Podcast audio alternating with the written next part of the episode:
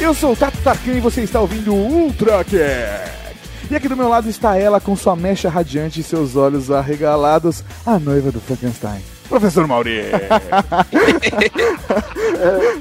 Muito obrigado, senhor Tato Tarkan. E aqui conosco também temos a presença daquele doce de pessoa, Marcelo Salgado. Ah, garoto, eu sou Marcelo Salgado e eu tava assistindo agora há pouco aqui o Puxa Frango, velho. O puxa-frango, Frankenstein, velho. Era o do pica-pau, velho. Que pariu. E conosco também temos a presença do cara que veio aqui pra falar quatro coisas, Pablo Peixoto.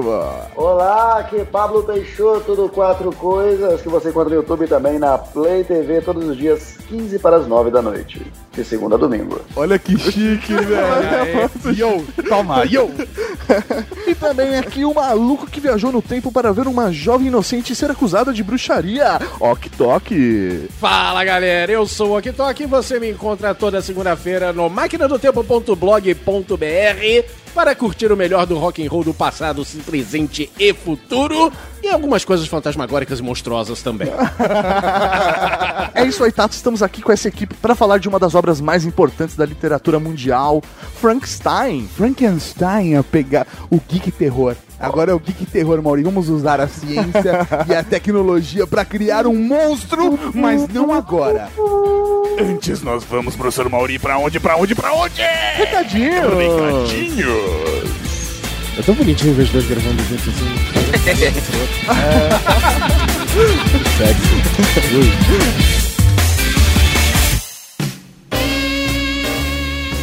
Recadinhos do coração.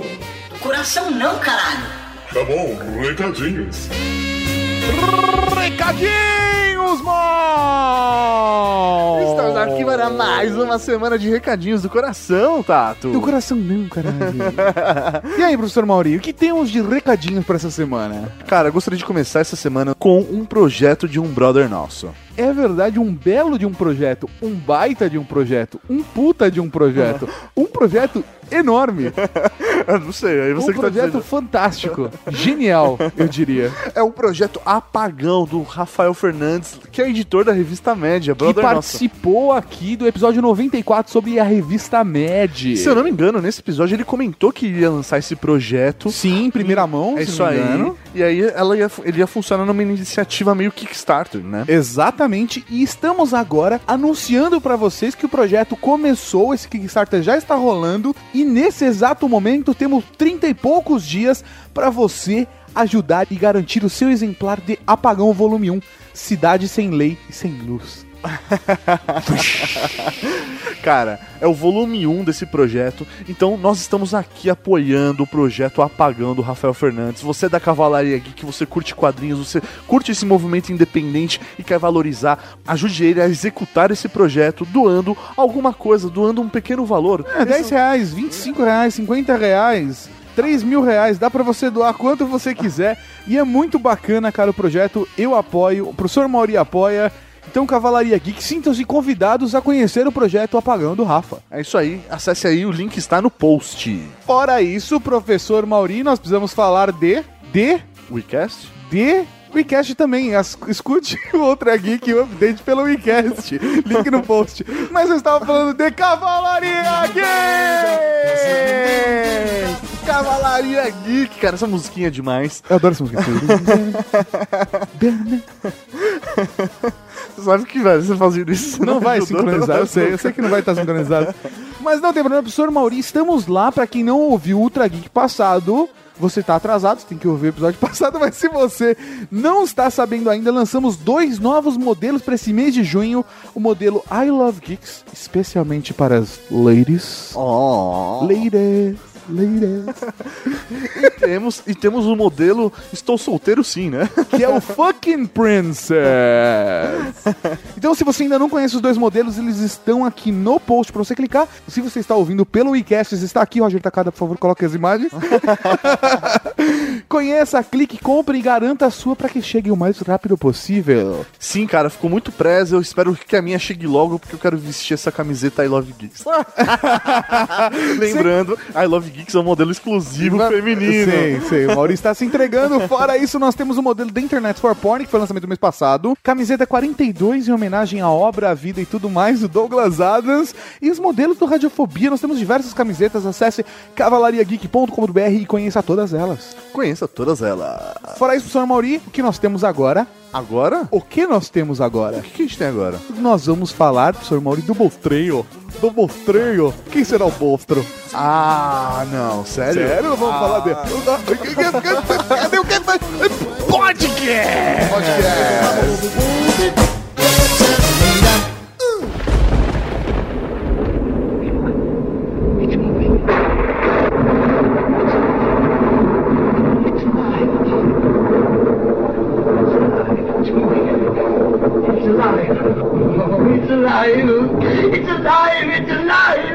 It's alive. In the name of God. Now I know what it feels like to be God.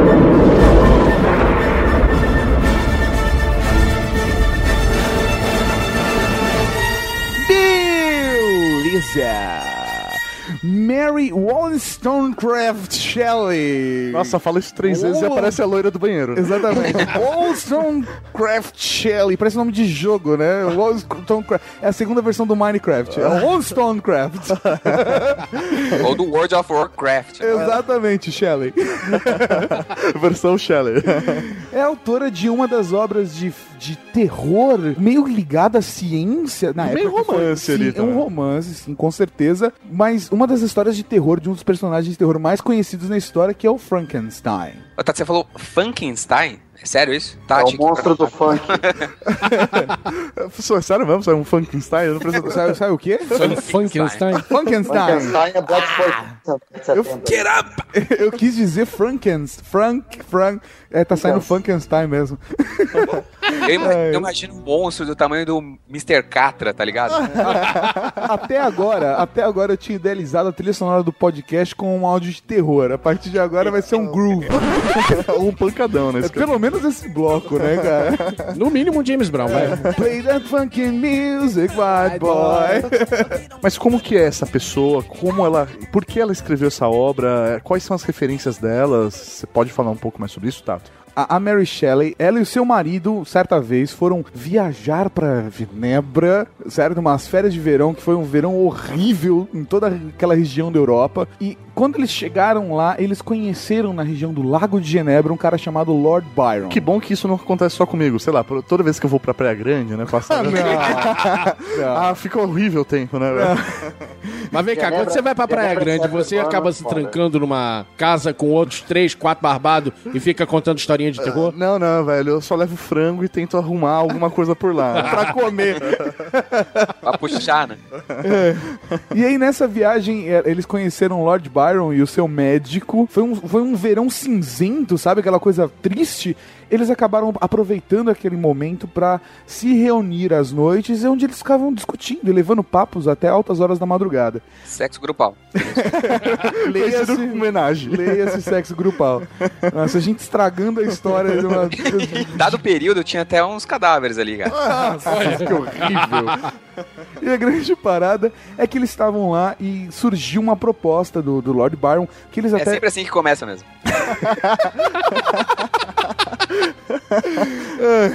que eles estavam lendo contos de terror é, sobre histórias de vampiros, contos franceses, contos ale- alemães. E aí, nessa parada toda, o Lord Byron fez uma proposta que era: vamos cada um de nós aqui criar uma história de terror. Vamos propor uma história de terror. Foi tipo um desafio, um drink game. Né? Exatamente, foi um drink game. Frankenstein nasceu de um Frankenstein, Frankenstein nasceu de um drinking game do Lord Byron, a Mary Shelley, seu marido e o médico do Lord Byron. Tem uma curiosidade que é o seguinte: no filme A Noiva do Frankenstein de 35, eles fazem a dramatização dessa, desse exercício antes, do começar, antes de começar o filme. Interessante dar uma olhada. Que bacana. Que louco, eu não sabia disso, cara. Cara, eu, há quanto tempo que eu vi esse filme? Eu não me lembrava disso. É verdade. 35 deve ter 70 e mais, né? 80 e poucos anos. Nossa, cara.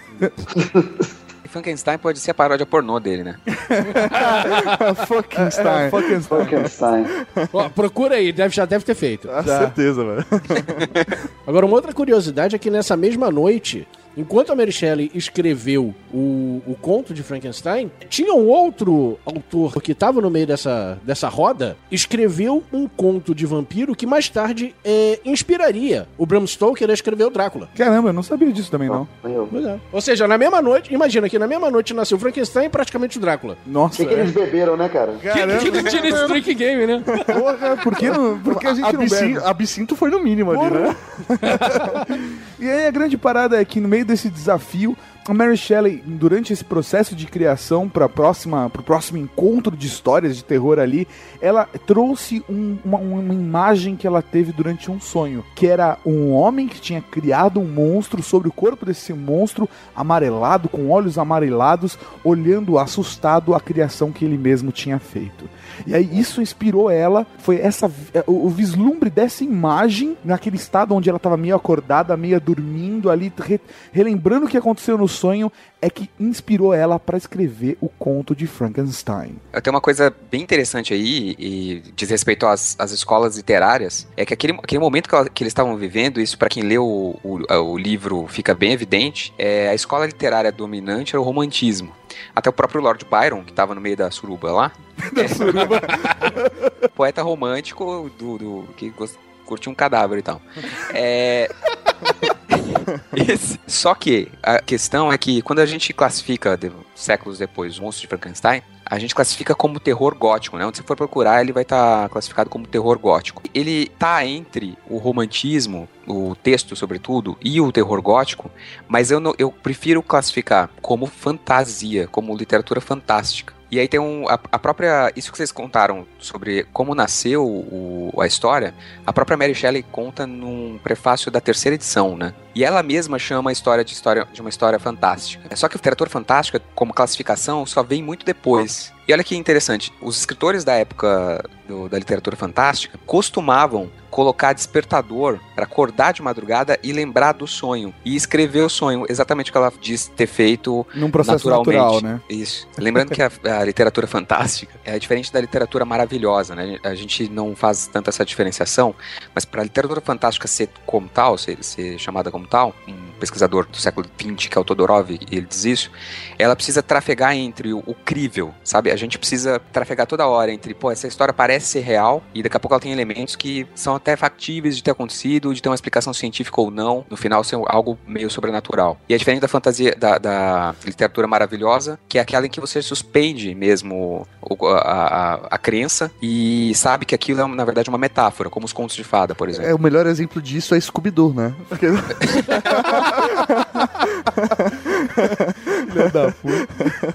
Mas é engraçado você citar isso, Salgado, até porque assim, essa parada do ser crível é muito condizente com o que tá acontecendo aqui na história do Frankenstein, porque se você for pensar ali entre o século XVIII e século XIX, é, já existia eletricidade e a eletricidade era utilizada em experimentos para mover corpos de cadáveres.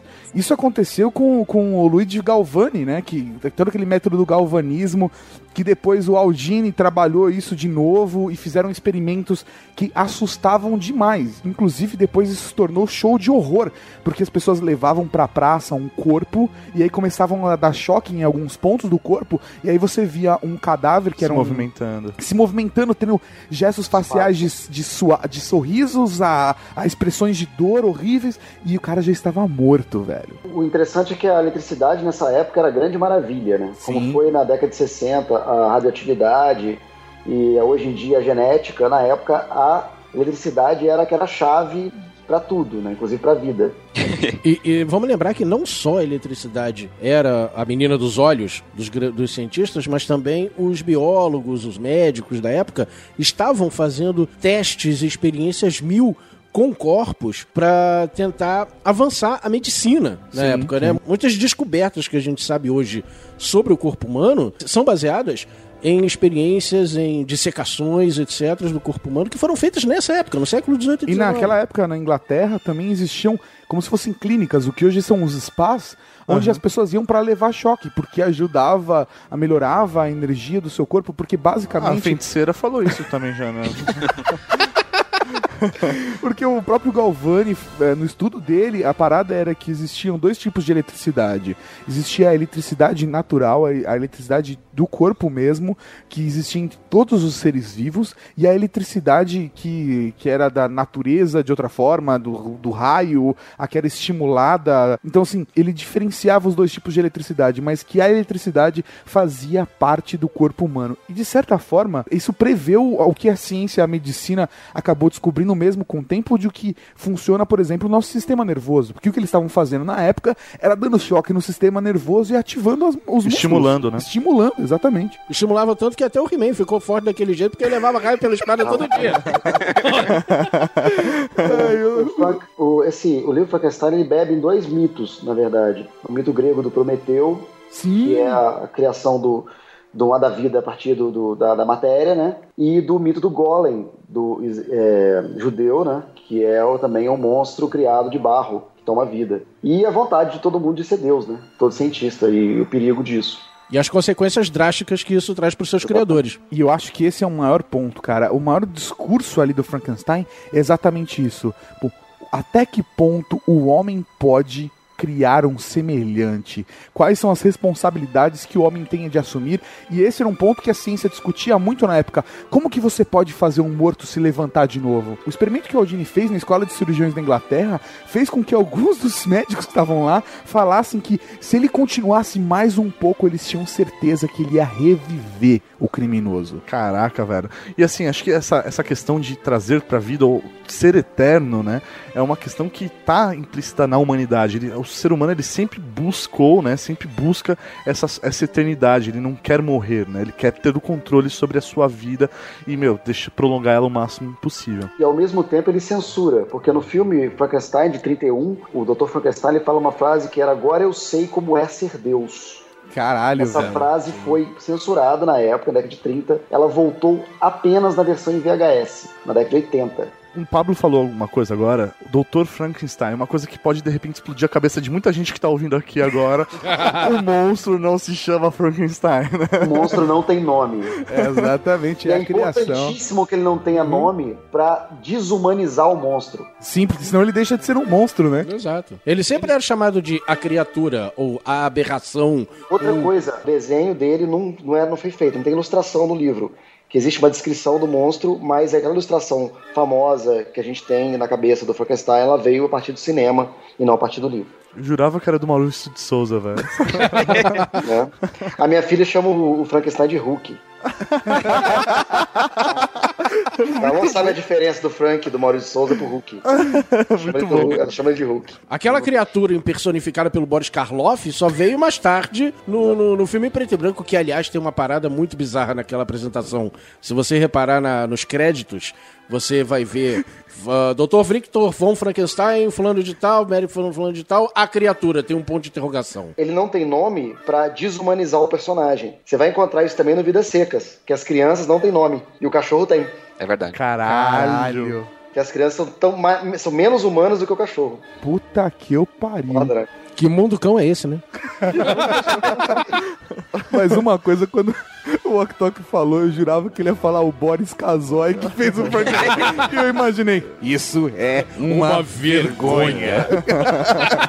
Profunda desculpas aos garis. Mas com certeza aquela boca não é dele, cara. Eu acho que a cabecinha, a cabeça quadrada do, do Boris Casoy tem uma coisa a ver com o Boris Karloff.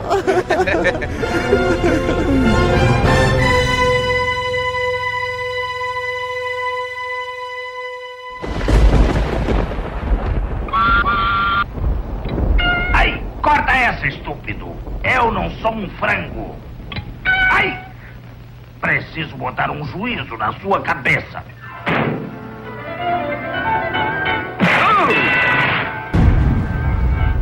Preciso dar a esse puxa-frangos um frango. Ai, socorro, socorro! Entrar, socorro! Um frango. E de cabeça vermelha. Chegou na hora. Entre, meu franguinho. Bem-vindo à minha humilde casa. E tudo às suas ordens. Hum, é difícil achar um cara legal hoje em dia. Cara, duas coisas interessantes que a, a própria Mary Shelley fala no prefácio de uma das edições. Durante lá os o exercício que eles estavam fazendo de criar histórias, o- os outros estavam, as outras pessoas que estavam na casa estavam criando as histórias deles, e alguns já eram autores, como o marido dela, é, o próprio Lord Byron, e, e ela não tinha conseguido criar ainda a história de terror dela. E ela foi se alimentando dos autores que ela lia. Ela mesma chama isso de pegar alguns retalhos dos autores que ela lia. Ela fez um sampler. Essa- Ela São. fez exatamente a mesma coisa que o Vitor fez, uma conta de retalhos. E depois, um pouco mais pra frente do, do próprio prefácio, ela, ela cita o Sancho Panza, que é o personagem do Don Quixote, que diz no, no Don Quixote, nada começa sem cópia. Claro que a gente não, não, não tem como dizer que um autor tinha a intenção de, de usar algum tipo de metalinguagem quando ele cria uma história, né? Isso é uma interpretação que a gente faz depois. Ali ela tá dando duas dicas, ou ela tá dando dois elementos que, que dão uma dica pra gente, que o, o Victor, quando cria o monstro, ele tá meio colhendo, se, se valendo de retalhos e de, de, de coisas que já existem, né? Ele não tá criando nada, ele tá fazendo uma cópia é, do que já existe. A história de como a história foi criada, né, tem com, com a própria narrativa. Então não é romantismo, nem gótico, nem fantástico. A mulher é modernista, pô.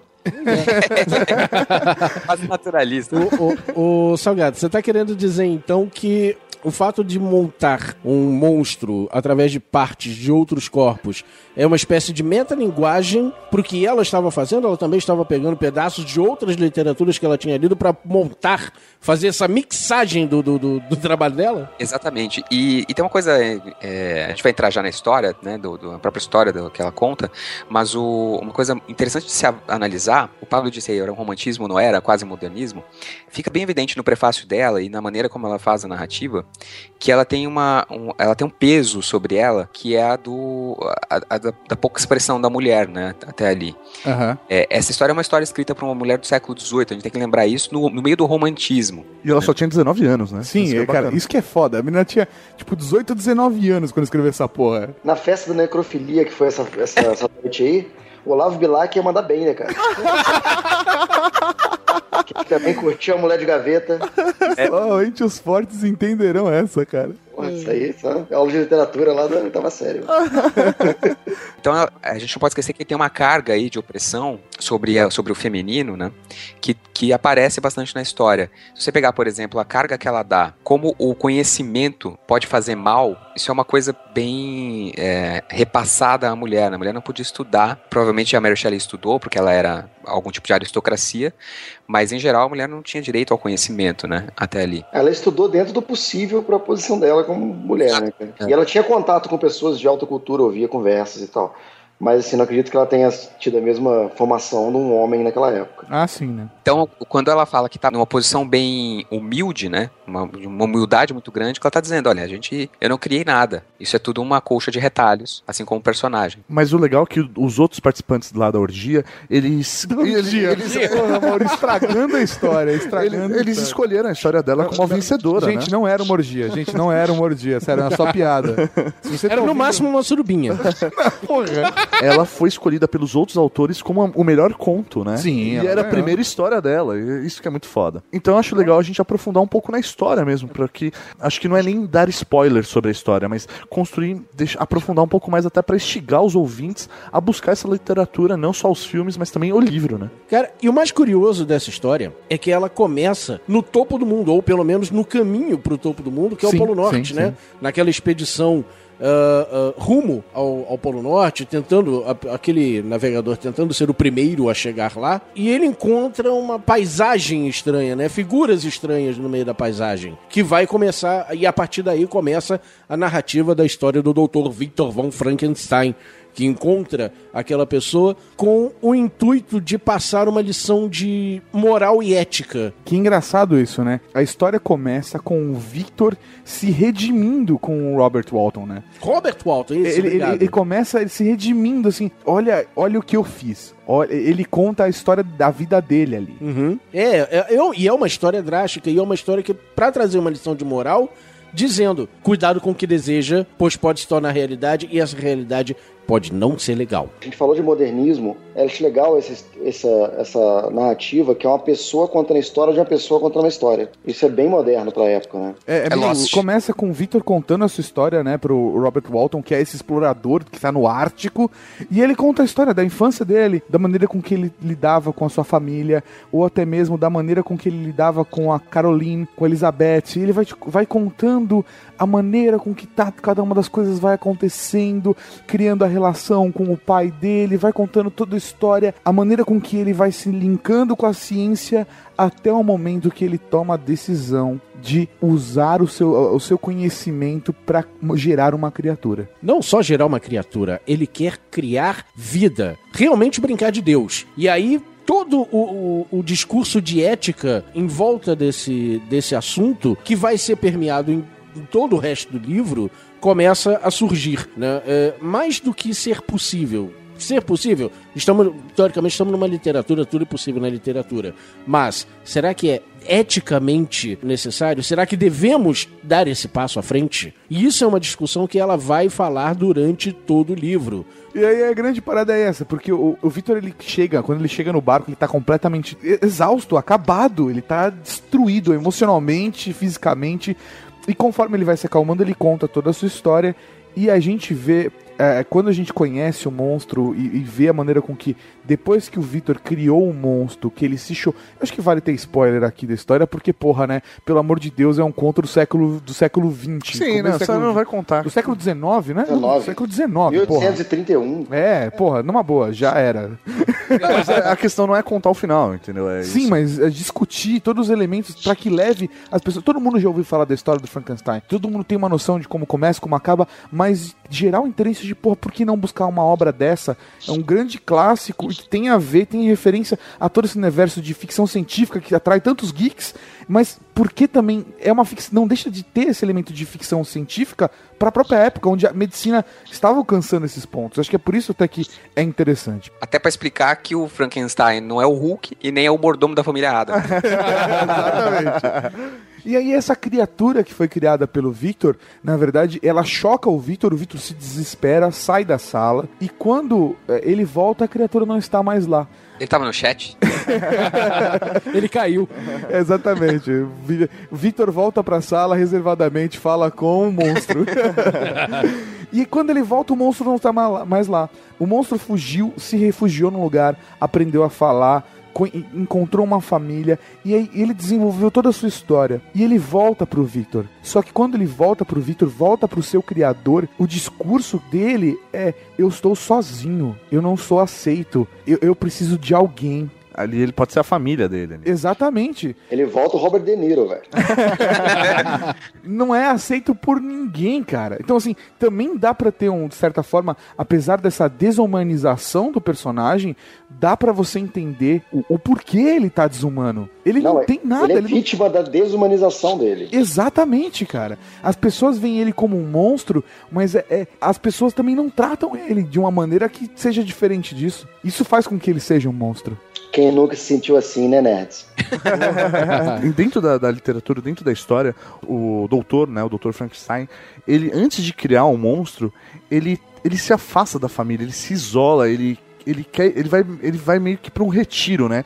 Ele deixa de ter contato com outras pessoas em busca de chegar nessa criatura, de criar, né, a A criatura. obsessão do cientista. Ele é o cientista maluco, né, cara? Ele é Sim, o sim. do Dr. Destino, ele é o Dr. Silvana. Olha que incrível. Ele vai pra uma cidade que é berço de uma universidade bem importante, de verdade mesmo, em Golstad. E tem, cara, todo um ambiente lá universitário. Ele, ele não tá refugiado, entendeu? Fisicamente falando. Mas ele se refugia dessa, desse mundo pra estudar a, na- a- a- não a natureza, né? A naturalidade, sei lá. Eu não lembro como ele chama isso. E ele fica dias enfurnado dentro do, do laboratório tentando construir a coisa. Ele começa a ficar doente. Ele passa até uns seis meses até se recuperar, né? Ele se desumaniza. Sim, Também. seis meses na punheta desumaniza qualquer um, né, velho? Porra, sozinho, trancado num quarto, trabalhando com um cadáver, velho. É, ele criou um monstro pra, pra, pra, ter, pra ter movimento, né? Ele- Foi começado pela noiva, né?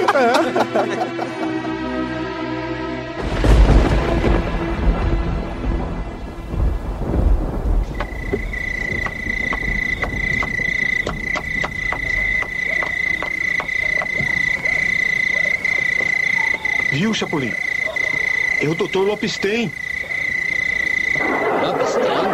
É, Tem algum parentesco com Frankenstein? tem. É primo dele, só que nasceu em Pirapora.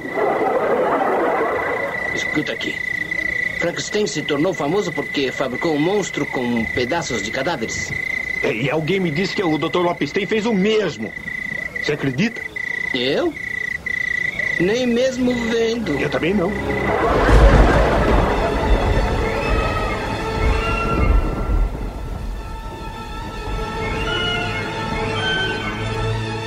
Coisa interessante em relação às obras que é, apareceram depois, filmes, desenhos, etc., é que muita gente acredita também que o ápice da história é, é o momento em que o monstro nasce, né? Que ele- It's alive! Exato. É, e na verdade isso é no livro o, o primeiro terço do livro. Aham. No, no restante, o desenvolvimento do monstro é, é bem é, grande e o, o- ele volta até bastante eloquente. É, o, o monstro que praticamente não fala, nas, pelo menos nas, nas lembranças que a gente tem é, do, do personagem, ele volta bastante eloquente e, e trazendo até uma lição de moral ali no fundo. Ele né? se desenvolve, ele se Sim. desenvolve, assim, em- ele se desenvolve quase como um igual ao Vitor. Quando ele vai pedir a companheira pro Vitor, quando ele vai discutir a solidão dele pro Vitor, ele já está emocionalmente também consciente. E ele é Exato. eloquente o suficiente pra falar: eu consigo entender o que me falta, eu consigo entender porque todos me veem com uma monstruosidade. Interessante en- entender também a maneira como ele a- consegue aprender a partir de, de ouvir as pessoas, né, cara? É, ele não tem um processo, olha de novo o discurso meio feminino, né? Mas eu imagino É. ele falando meio balbuciando, eu não imagino ele falando como um, um lord inglês, sabe? sabe o que é, Vitor? Eu realmente gostaria que você me desse uma companheira. É difícil ficar sozinho, você sabe. Eu não imagino ele assim. Eu imagino mais ele, tipo, ele é eloquente, mas ele, ele balbucia, ele. Ele é feito com pedaços de cadáveres. Eu, eu imagino Cara, mais é, é- é o monstruoso. De Niro, cara. Ele tá com a boca torta, com o olho meio Isso. fechado, falando talk to me. Eu Isso talk aí, to me. Ou Boris Casoy, né, cara? Ou, Boris ou, Casoy não, mas o Boris Casoy não entra mais nesse. ou Sylvester Stallone também daria um ótimo Ia Frankenstein. ser, ia ser foda na época dele, cara. 70 ali. Porra, velho. Sabe o que é? Eu queria, eu queria uma companheira. Tipo assim, Atenção. Frankenstein não vai embora.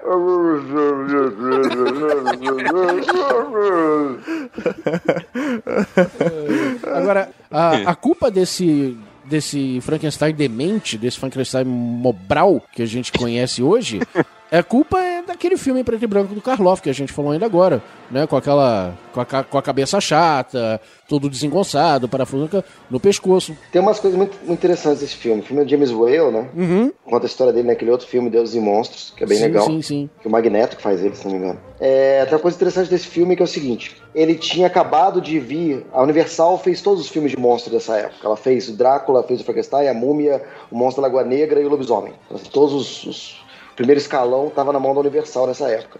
E quando teve o Drácula de 31, eles pegaram todo o elenco do Drácula e tentaram passar pro Frankenstein. Então o Van Helsing é o professor do, do Frankenstein, do, do Dr. Frankenstein. Aham. O ajudante do Drácula é o ajudante do Dr. Frankenstein, é o mesmo ator. E eles queriam o Bela Lugosi pra fazer o Frankenstein. Ah, eu lembro disso, eu lembro Só que o Bela história. Lugosi recusou porque ele não teria diálogo e ele teria muita maquiagem, então ele ficaria irreconhecível. Daí o James Whale falou, já estava mirando o Boris Karloff, porque ele tinha aquelas expressões quadradas que ele queria imaginar o personagem.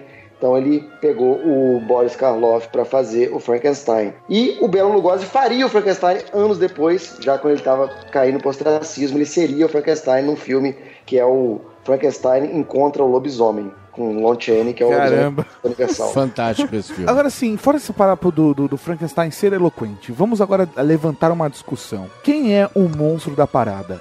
O monstro é o Vitor que estava indo contra a religiosidade, contra todo aquele conceito social que já existia na época, e ele estava tentando se igualar a Deus, ser o criador, e, e ele que gerou todos os problemas, ou de fato o monstro é a criatura, a criatura que que se rebelou no final das contas por não ter conseguido o que queria e decidiu eliminar todos aqueles que foram de certa forma responsáveis pelo sofrimento que ele teve. Quem é o monstro da parada? Quem é o verdadeiro monstro, o criador ou a criatura? Quem é o médico, quem é o monstro? Quem é o médico, quem é o monstro? Faz referências mil esse podcast, cara. De Olavo Bilac, a Mel Brooks, tamo foda, cara. Tamo foda. Vidas secas. Vida seca tá foda hoje. Ah, tá bem. Cara, é complicado porque eu acho que o que a, pelo menos a, a escritora tentou representar aí é aquilo que a gente tem cada um dentro de nós. né? Ah, vai com esse discurso aí. Esse, esse discurso. O cara, o cara que é um serial killer, matou 57 pessoas, mas ele foi estuprado pelo pai. Qual dos dois é o grande criminoso? Qual de- dos dois é o monstro da parada? O que criou o monstro ou o monstro em si? Sim, quem é o monstro? A criatura ou o criador? É exatamente essa mesma parada. É lógico que eu tô colocando. Eu, Sim, eu criei sim. uma metáfora pra poder criar associação, mas qual dos dois é o monstro pra você? Cara, eu acho que aí, no caso, o, a criatura, na minha visão, ela não tem culpa de nada, ela só surgiu ali. Então, ela- o resultado, eu acho que, eu acho que a atitude do, do, do médico, do Frankenstein, em relação à sua criação, é que é o verdadeiro problema, é o verdadeiro monstro. Essa forma como ela se relaciona ou abandona, ou ela não dá o suporte Mas necessário. quantas pessoas não apanharam da vida, se levantaram e foram vencedoras? O monstro, só porque ele era feio, amarelo, não queria ninguém, queria dar pra ele, decidiu então que ia matar todo mundo. Quer dizer que então, só porque a culpa é do outro, a culpa é do outro. A vida é amarga, Mauri. A vida é cruel. Vamos discutir as cotas para monstros. É isso aí. A vida, como diria o Porta dos Fundos, é uma rola gorda, cabeçuda e veiuda que tá aí pra te fuder, cara. E aí, senhores, o que vocês acham? Aqui toque, salgado, Pablo, e aí? Eu acho que tem um sentido de humanidade que não... Mas talvez a discussão seja quem é humano. É, Olha. que, que tem características humanas ali. Durante um período da vida, o Victor Frankenstein ele se desumaniza e para de conversar com as pessoas, se enclausura num lugar para em, em busca de uma criação de um dos louros, na verdade, de uma criação científica. né? Aham. E aí ele perde a humanidade ali, na hora de criar o monstro. Quando ele se dá conta do que ele fez, ele vai aos pouquinhos readquirindo essa humanidade e a culpa. Então a, a- a culpa é o, é, o- é o que traz a humanidade para ele. O que vai acontecer só no final com o, o monstro, né? É, então o, o monstro dá um claro sinal de humanidade no final, quando ele faz o que. Eu não sei se pode falar o final, mas você- quando termina. pode É. falar, pode falar o final, foda-se. Porque no final eles se reco- se reconciliam. Eles entendem um a posição do outro. Então há momentos de humanidade e momentos de desumanidade, né? Ou de monstruosidade nos dois. Aham. E eles se revezam. E acho que esse é, esse é o grande barato. Outra coisa que me veio à cabeça foi uma frase agora que eu vou puxar agora de Pequeno Príncipe, né? Tu és responsável por aquilo que cativas. Ah, pequeno príncipe. Vamos com as referências no topo. O, o, o Victor, ele era responsável pela criatura. Primeira coisa que ele fez quando a criatura levantou e disse papai, o que, que ele fez? Esse filho não é meu, pai, e foi embora. Na versão do cinema ele fica com o monstro e depois ele decide que o monstro é perigoso e resolve fazer uma. matar o monstro cirurgicamente. Sim. Só que ele, ele levanta, escapa e aí ele foge. O que eu gosto de qualquer história de terror, assim, é, é, de- não de terror, mas é, a história é assustadora porque, de certa forma, ela trabalha o, o monstro e o lado monstruoso e o lado humano que existem em todos nós. Todos nós, em algum momento, durante o nosso desenvolvimento, acabamos nos tornando, às vezes, meio desumanos. E quando você percebe isso depois, às vezes tarde demais, às vezes não, é, é, você se choca com o quão. O, se vendo de fora, você fala, caralho, como eu fui um monstro aquela hora. Então eu acho que esse discurso é super válido, porque na verdade isso faz parte de um processo de crescimento de cada um. Se Isso- encontrar no monstro, se encontrar no lado humano, é, é, é fácil. Isso, é, o do tomar a consciência é uma característica humana, entendeu? Então, acho que a questão é a da consciência, né? Uma coisa interessante que eu lembrei aqui é que o Frankenstein, o monstro, ele quer uma, uma, uma, uma consorte, né? Pra não falar uma fêmea, que é uma noiva, e ele quer se mudar pra América do Sul, né? Sim, vai, so- vai sobrar pra gente. É verdade. Não, é porque aqui, velho, a gente sabe que o turismo sexual é muito maior.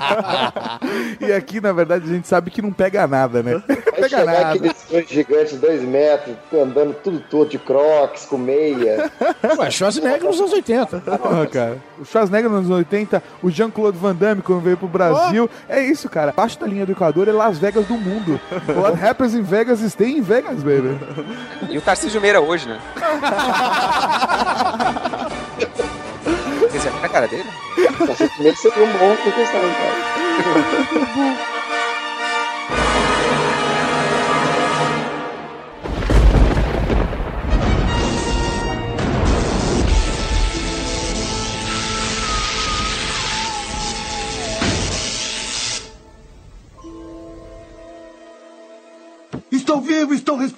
consigo me mexer. Peraí, por que esse radiador está no lugar da minha barriga? Ai, papai, você está de volta.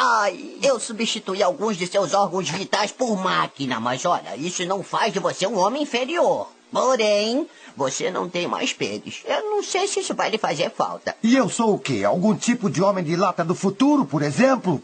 Senhor, o seu filho trouxe para o século XXI. É quase igual ao século XX, só que todos vivem com medo e o mercado de ações está sempre em baixa. Eu vou conseguir órgãos de verdade. E depois que eu conseguir órgãos de verdade, eu vou dar uma lição em você, moleque. Ai, cruz credo. Eu acho que ele quis dizer que vai arrancar órgãos de pessoas vivas. Ele é meu pai. Não pode impedi-lo.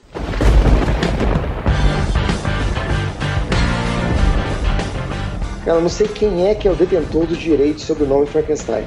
Porque Hollywood, eles exploraram o nome Frankenstein em todos os tipos possíveis. Fizeram Frankenstein encontrar com todo mundo, pra mim, o ápice é um filme chamado Frankenstein Unbound.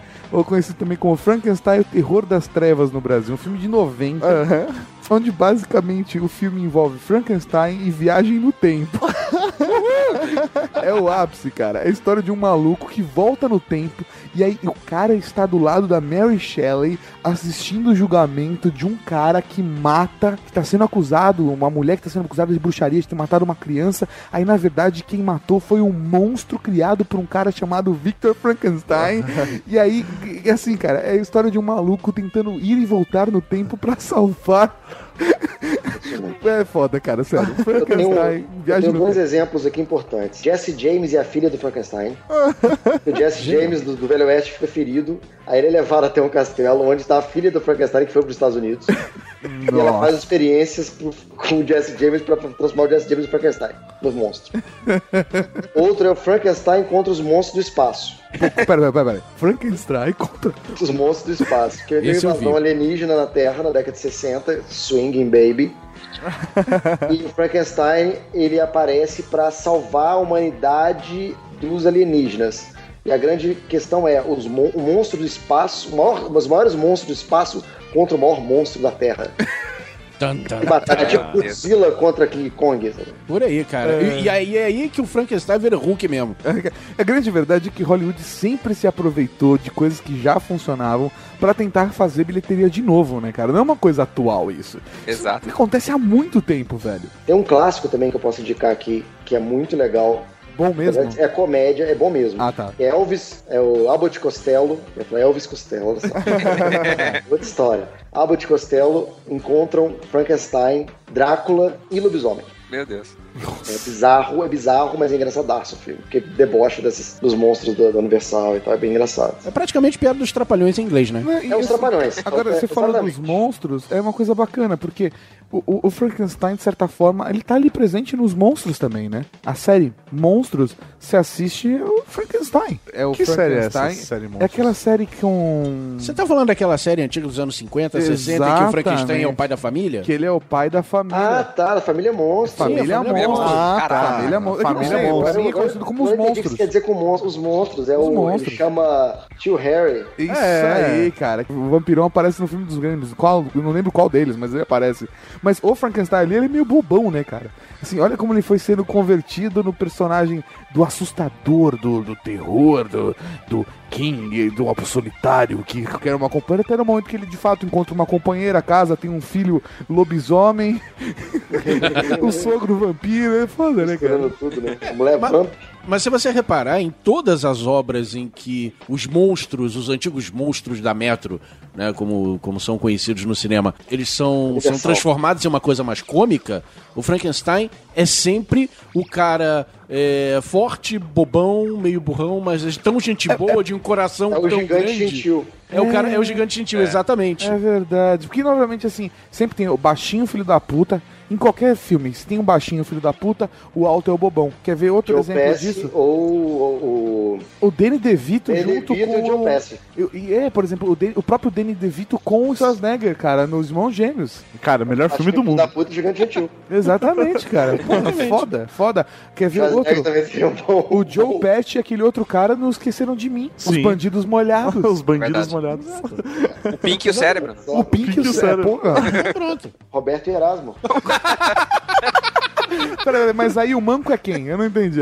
Não, o Roberto é o baixinho, é o baixinho malandro e o Erasmo é o bobão fortão. Uma coisa interessante pra falar é que o próprio Belo Lugosi, que recusou o papel de Frankenstein no primeiro, no segundo filme pro cinema, ele depois vai ser o Frankenstein no filme Filho do Frankenstein, onde ele vai imortalizar aquela, aquela movimentação de, do Frankenstein andar com os dois braços pra frente. Ele faz o Frankenstein cego e ele anda com os braços pra frente pra se guiar.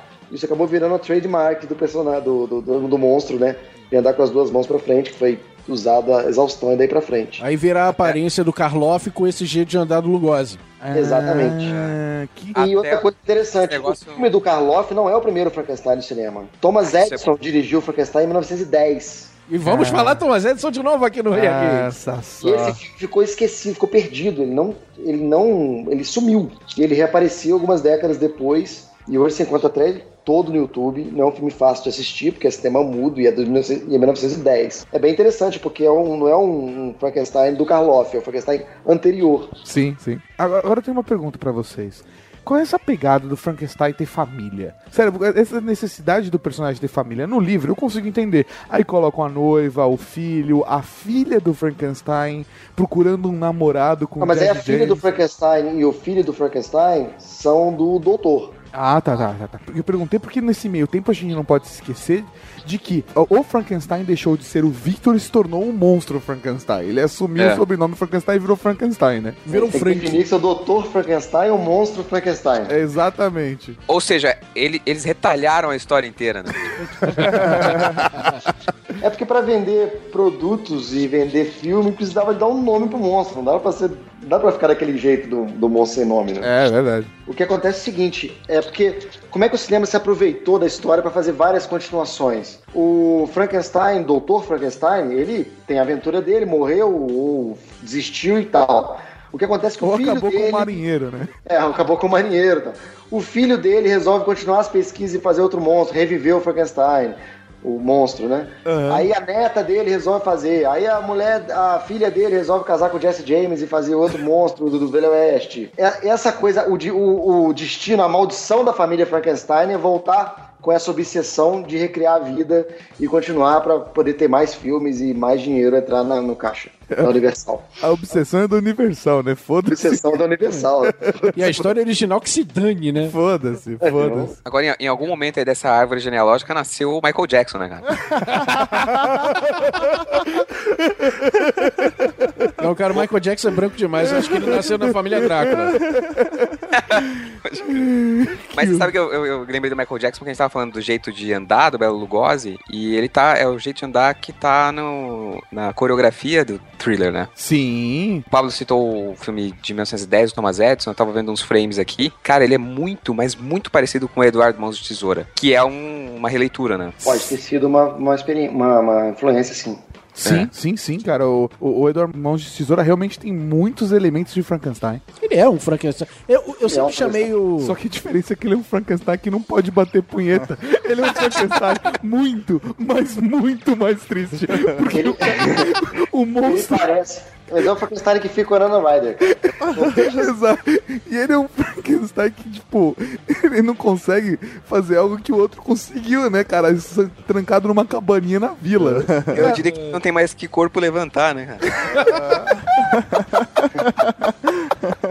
O, o Edward Montezor bebe muito também no expressionismo alemão, no Dr. Caligari, né? Que também é uma espécie de, de Frankenstein. né? Sim, sim. Eu sempre chamo o. Chama de sonâmbulo, né? Mas é. É. Eu sempre chamo o Tim Burton de um Walt Disney gótico, né? Ele sempre pega é, essas histórias clássicas de terror, etc. Ela dá uma, ele dá uma cara mais bonitinha, fantasiosa, etc. E joga isso na tela. Com a sua mulher. Com a, com a, com a Helena Bonham Carter. Exatamente, ele sempre coloca a mulher dele. Mas você sabe que Helena Bonham Carter foi a Elizabeth no filme do... Exatamente. do Ken- Kenneth Branagh. Sim, com É. o Robert De Niro fazendo a criatura. Exato. Vai, tudo, Olha aí. tá Vira- tudo conectado. Tá tudo lá. É, uma coisa interessante falando de, de interligações de papéis é que na década de 70 voltou os filmes de monstros e o Frankenstein voltou ao cinema.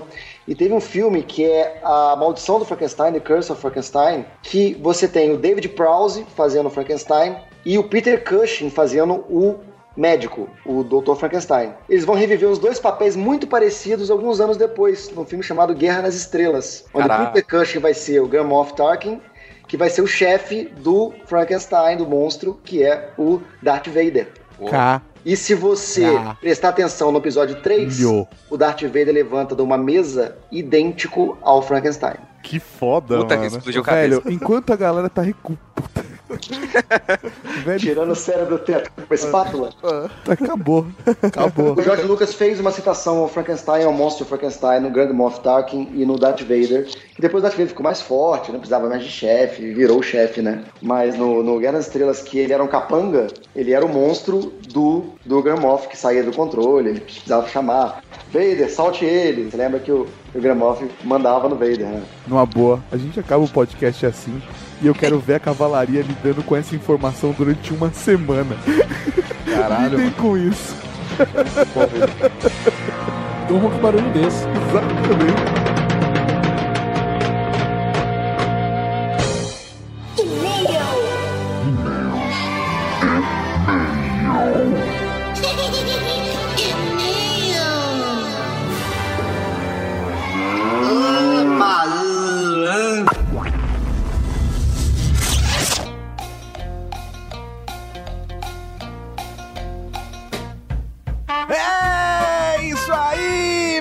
Estamos aqui para mais uma leitura de e-mails e comentários do Ultra Geek. Ficou bacana dessa Não, vez. é, eu- Você pegou eu treinei, tempo. Eu treinei. É mesmo? É, eu treinei. Fiquei horas e horas ensaiando. Legal, cara.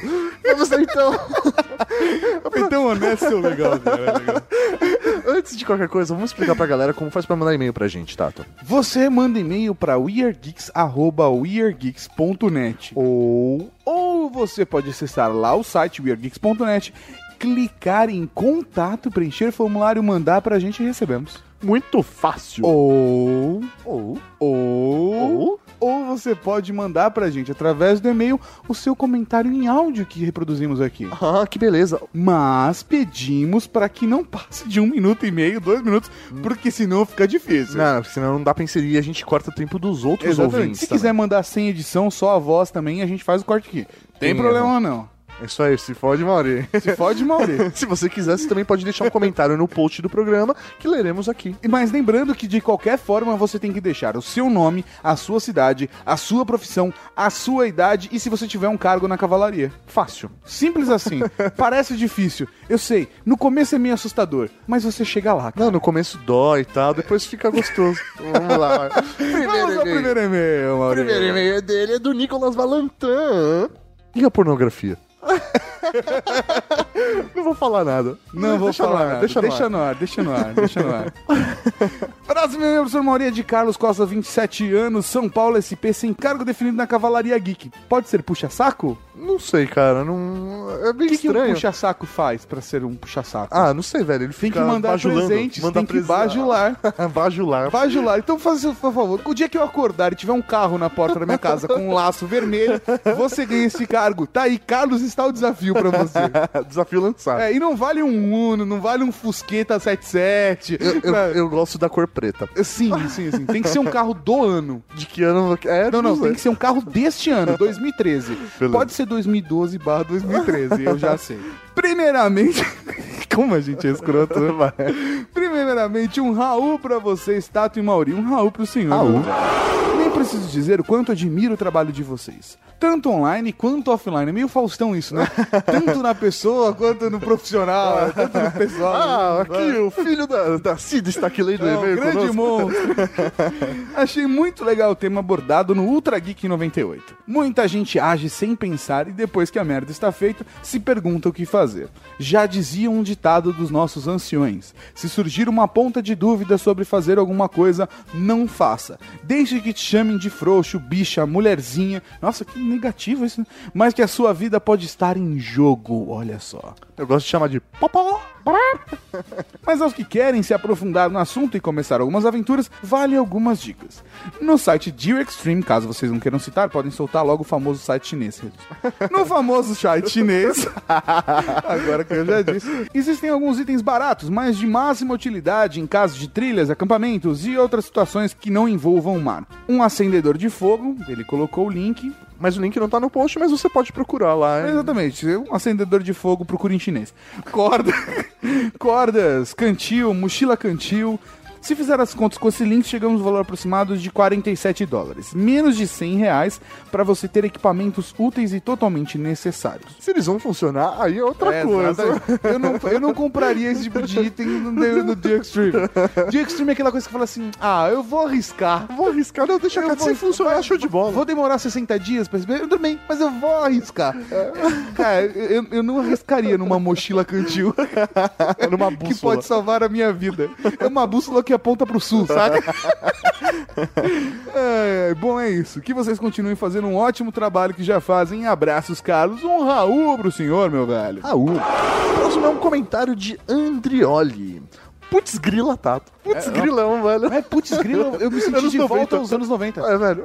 Putz grila. Putz grila, Tato. Que na verdade se pronuncia sem o A. É putz grill. Putz grill. Uh, você trava o L. Putz grill. Quando você falou em bananal, na mesma hora eu pensei, ih, deu merda. Acho que todo mundo pensou isso, né? Certeza. Mas pensou sexualmente falando. Não. Sou um urbanoide, safado. Hum. Mas todas as férias estranho isso. Sou um urbanoide safado, safado. Mas todas as férias passo na chácara de meus avós. Quem já viu uma bananeira sabe como aquela merda é cheia de bicho. Ah, é foda. Deve ter sido tenso pra caramba essas das aranhas. O É. Tato se assusta quando vê uma aranha, sempre assim, velho. O, o, o viado do Dart G me ligou pra falar que a pior aranha, a, a mais venenosa do mundo, mora no Bananal. é, é foda. Eu só não entendi se é uma só que é a mais venenosa do mundo ou se é espécie, mas tudo bem. Próximo e-mail é de Rogério Calçavara, 40 anos, Campinas, economista e sem cargo na Cavalaria Geek. Saudações, senhores. Muito bom tema. Gostei muito da parte que se desconstrói a visão idílica da natureza. Muito interessante a parte que falam: a floresta não está aí para seu deleite, a floresta quer te matar e te sugar até os ossos. Nesse momento, lembrei de um livro que li que é muito bom. Recomendo a leitura. Trata-se de Z, A Cidade Perdida. A obsessão mortal do coronel Fawcett em busca do Eldorado brasileiro, de David Graham. Em muitas das partes do livro descreve-se o horror que é enfrentar a floresta amazônica, descrita no livro como o Inferno Verde. Nossa, que nome bonito isso, hein? É pesado, Eu queria morar perto do Inferno Verde, assim como um dia eu queria andar no trem da morte. São nomes fortes, né, cara? Acho que as pessoas podiam dar nomes mais fortes pras coisas. Sei lá, tipo.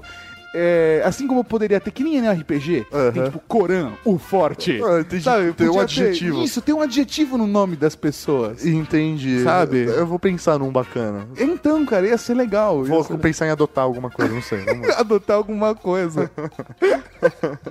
é, podia ser Mauri, o professor. Ah, normalmente, normalmente é dado, tipo, a meninas esse tipo de nome. Sei lá, tipo. É... Paula, a boqueteira. Ou, tipo, Simone, boquinha de veludo.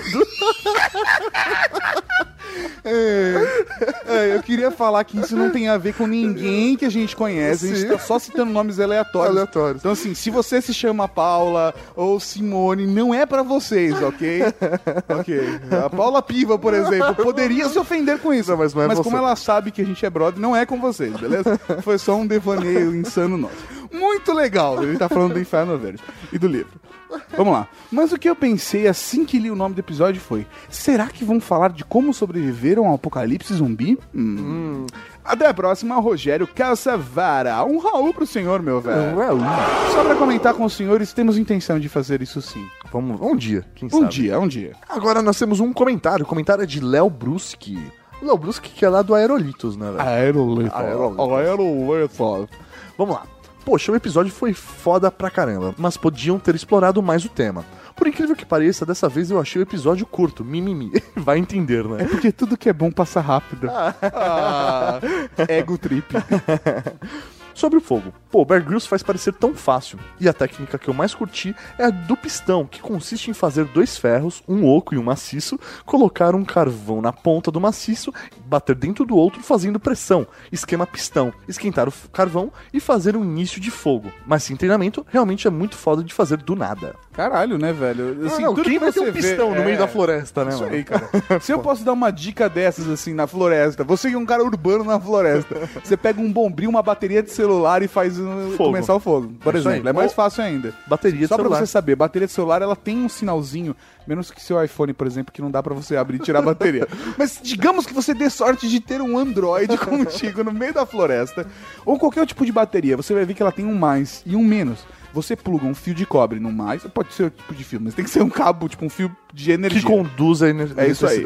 Você vai ligar um no positivo, um no negativo, e na, na outra ponta dos dois cabos, você vai colocar um bombril. Quando você encostar os dois no bombril, o que vai acontecer? Vai dar um curto-circuito, então começa a pegar fogo o bombril. Daquele mesmo esquema festa junina, que você fica Sim. girando, faz... Só que aí você começa uma fogueira, olha só. Que bacana. Só que se você não tiver uma bateria, um pistão, um cabo e um bombril, você tá fudido, velho. Pega dois pauzinhos e é Vambora. isso aí. E um cadarço, né? Que massa o Jó Escoteiro. Haha, quem diria? Aquele cabelo e aquele corpozinho. Corpanzinho. Corpanzinho. Eu nunca saberia disso. A senhora tá vendo julgando as pessoas pela imagem. Pela imagem. Ai, ai. Léo Brusque, você sempre é tão curioso. Episódio muito preza, galera. Porque preza, ele, quando veio pra São Paulo, ele viu a gente falando preza. Vou tentar comentar toda semana Ultra Geeklies, filho da puta. Aguardem o Léo Lopes. um abraço e o Raul. um Raul pro senhor, velho. Tato, você tá ouvindo, velho? Você tá ouvindo? O que, é isso? Hã? É um homem? É um avião? É o momento, Raul!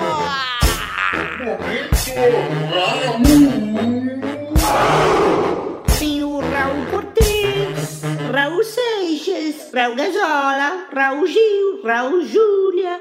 Cara, tem Raul pra caralho aqui. Um Raul para Júlio César, que voltou ao vivo, fez mini maratona e agora quer um novo cargo. Caramba, a gente tá devendo cargo, né, Maurício? Pra galera, né, velho? Vamos fazer isso. Vamos fazer isso pro próximo, a gente consegue? Não. Um Raul pra Paula Fiva, caçadora de demônios interdimensionais, que ficou emocionada com a mensagem do Ultra Geek 97 e nos culpa pelo seu vício em podcast. Um Raul para o Humberto Ferreira, que riu tanto que perguntaram se eles estavam escutando piadas. Um Raul pra Roger Takada, correspondente internacional da Cavalaria Geek, que tem um problema com ansiedade F5. Cara, isso não é problema, isso é solução, velho. Exato. Um Raul. Um Raul para Igor Uehara, que não foi o primeiro a comentar pelo movimento rápido dos asiáticos. Uá! Um Raul pra Jó Meira, que ficou muito preocupado com a Ruth tomando urina. Tadinha da Ruth. Tadinha da dona Ruth. Um Raul para Guilherme Sansoni, que junto com o podcast e uma toalha está preparado para tudo. Not. Um Raul pra Rafael, que curtiu a virada com Minecraft. um Raul para Sarup, que é isso? Que recomendaria esse programa para o padre dos balões. Too late, meu velho. Desculpa, mas o padre com balões se foi. E um Raul pra Dardi, que acha que eu estou vivo por pura sorte. Por pura sorte. Vaso ruim não quebra. É isso aí, Tato. Esse foi mais o Ultra Geek. E semana que vem, professor Mauri, temos muito mais! E chegamos ao episódio número 100. Não chegamos ainda, mas vamos chegar na próxima semana! E o tema tá foda. Será? Oh, não posso falar. Vou manter segredo. Até a próxima semana, galera. Um Raul pra vocês e tchau! Falou, tchau!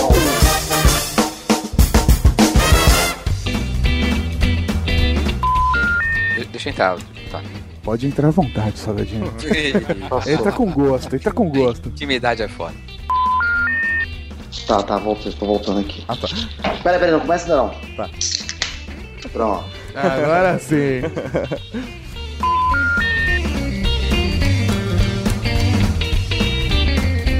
Você acabou de ouvir o Ultra Geek.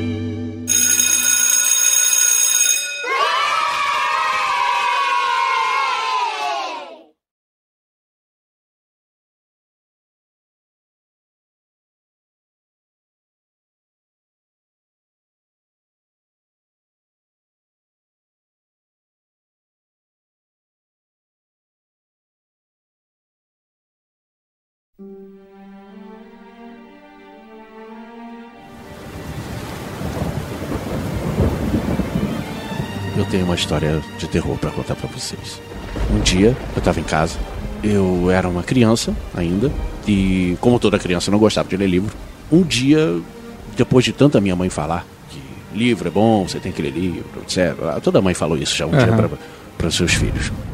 Eu resolvi, tá bom, vou ler um livro. Cheguei no estante da minha mãe, e, bom, deixa eu ver que livro tem aqui que pode ser interessante para eu ler. E eu encontrei na estante da minha mãe um livro fino, até escrito Frankenstein. Eu peguei esse livro, eu me encantei porque eu li esse livro assim numa tarde e fiquei impressionado, fiquei encantado. Foi o primeiro livro que eu li na minha Caralho, vida Que da hora. né? E, enfim, ah, já conheci o Frankenstein ah, de desenho animado, ah, de filme, né? Toda essa parte da cultura nerd e pop que a gente vê. Legal. Fiquei encantado com o livro, devolvi de- na prateleira. Fiquei pensando sobre esse livro durante muito tempo. Ah, um tempo depois, conversando com a minha mãe, eu virei para ela e disse: Mãe, eu tenho que te agradecer porque por ter me incentivado a leitura. É, e eu me lembro até hoje que o primeiro livro que eu li foi o Frankenstein, que está lá na sua estante. Ela virou para mim e disse: Eu nunca tive esse livro. Caralho, velho. Caralho, Ela está morta há 10 anos. Não, ela só tá morta há três. Mas... Que merda. Ai, que merda.